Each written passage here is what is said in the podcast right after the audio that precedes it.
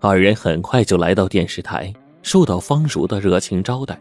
他很快让人调出当天拍摄的镜头，并说：“当天我们去了三台摄像机，要不是你们刘队发火啊，让撤了摄像机，我们呢还可以拍得更详细。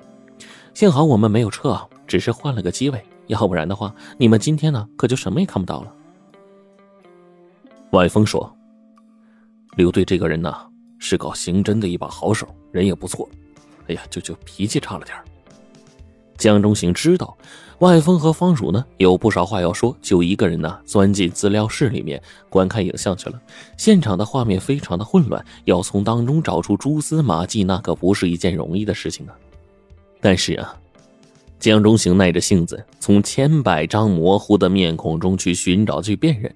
一台机子拍摄完的录像呢，看完了；看另一台的三部录像机拍摄的影像全都看完了。他只觉得头昏昏沉沉，可还是一无所获。这个时候，万峰和方如走了进来，方如还特地给他端了一个热气腾腾的咖啡。看着江中行一脸的茫然，万峰说：“这个呀。”可是个苦差事啊，实在找不到啊，就算了。我可以肯定是马大牙那伙人干的。这样的行事风格，除了他，没有别人。江中行呢，不肯放弃，喝了一口咖啡，又进入了战斗。这一次啊，他把三台摄影机拍摄的资料对比着看。只是一个小时过去了，终于，画面左下角一张模糊的面孔引起了他的注意。他把画面定格放大。屏幕上出现了一个中年男人的面孔，尽管比较模糊，但是嘴里的两颗大板牙却是清晰可见。马大牙，行啊，你小子，终于还是把他找出来了。外峰兴奋地拍着江中行的肩膀，方如也很高兴。这个呀，就叫功夫不负有心人。江中行啊，心里充满了对外峰的敬佩。万峰早就断定是马大牙干的，而自己的工作呢，不过是证明他的猜测罢了。又经过一番努力，马大牙的一个叫做卢军的马仔也被辨认出来。万峰立刻向刘队长汇报了情况，刘队长很高兴。马大牙那会儿啊，一年都没有露面了。不过呀，卢军前不久刚因为打架被公安局啊处理过，公安局应该有他的资料，这是一条重要线索。找到卢军，也许就能找到马大牙。好了，你们也算立了一功了。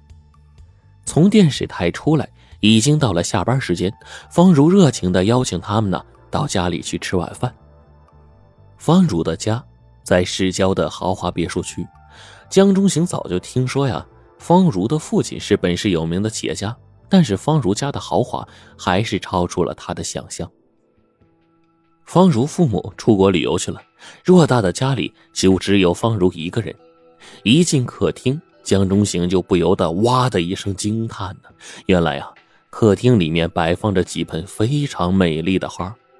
方如一边把那些花搬到阳台，然后一边说：“这几盆花呀，都是我爸的宝贝。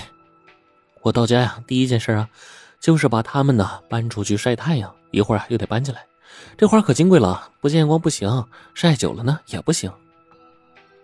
方如在厨房里忙活，万峰就想去帮忙，却被轰了出来。他无聊的看了一会儿电视，然后突然想起了什么，对着江中行说：“哎，不如咱俩玩个游戏吧。”江中行一听也来了兴趣，玩什么游戏啊？万峰说：“听说你在警校的时候啊，各方面都很优秀，不如咱们比一比。”谁的出枪速度快吧？说着就拔出了枪。江中行呢，犹豫着。这这枪口不能对人啊，怕走火啊。笨蛋，把子弹退出来不就行了吗？我以前呢，常和同事玩这个，可惜啊。他眼里掠过了一丝阴影。江中行知道，万峰以前的搭档在一年多前就因公殉职了，怕万峰伤感，他忙说：“好，那那咱就来比比。”两人退掉弹夹，把枪啊插回了腰间。万峰说：“你来叫开始。”两个人对视着，江中行叫了一声“开始”，两个人迅速拔出手枪，但他还是慢了半拍，因为万峰的黑洞洞的枪口已经对准了他的眉心了。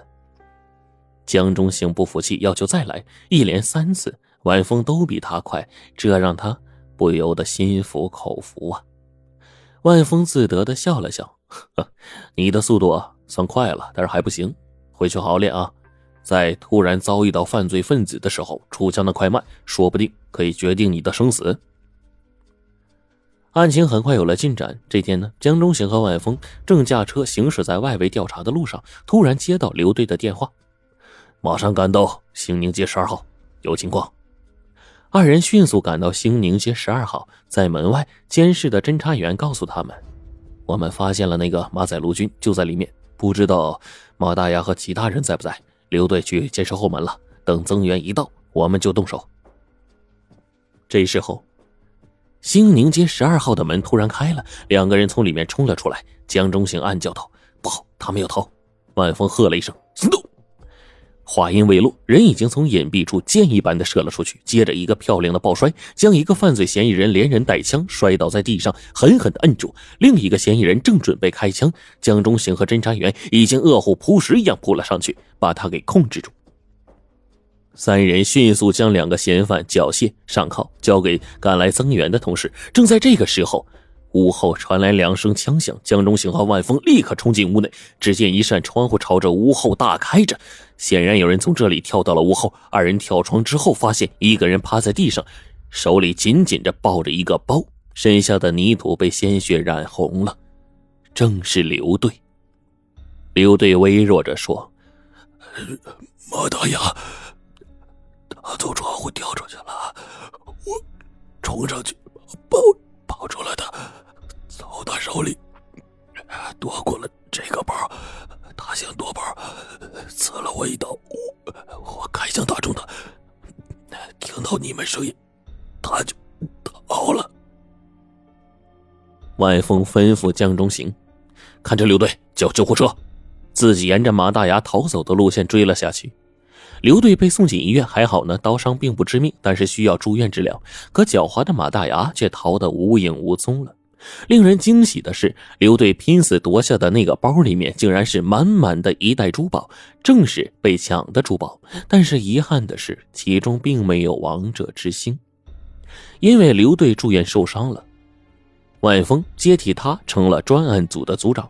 当晚的案情分析会，大家一致认为王者之心一定在马大牙的手里，必须尽快的抓到他。马大牙受了伤，行动不便，他一定会在本市找个地方隐藏起来。一张大网撒了下去，民警们开始了夜以继日的搜查。但是奇怪的是，马大牙就像是人间蒸发了似的，消失的无影无踪了。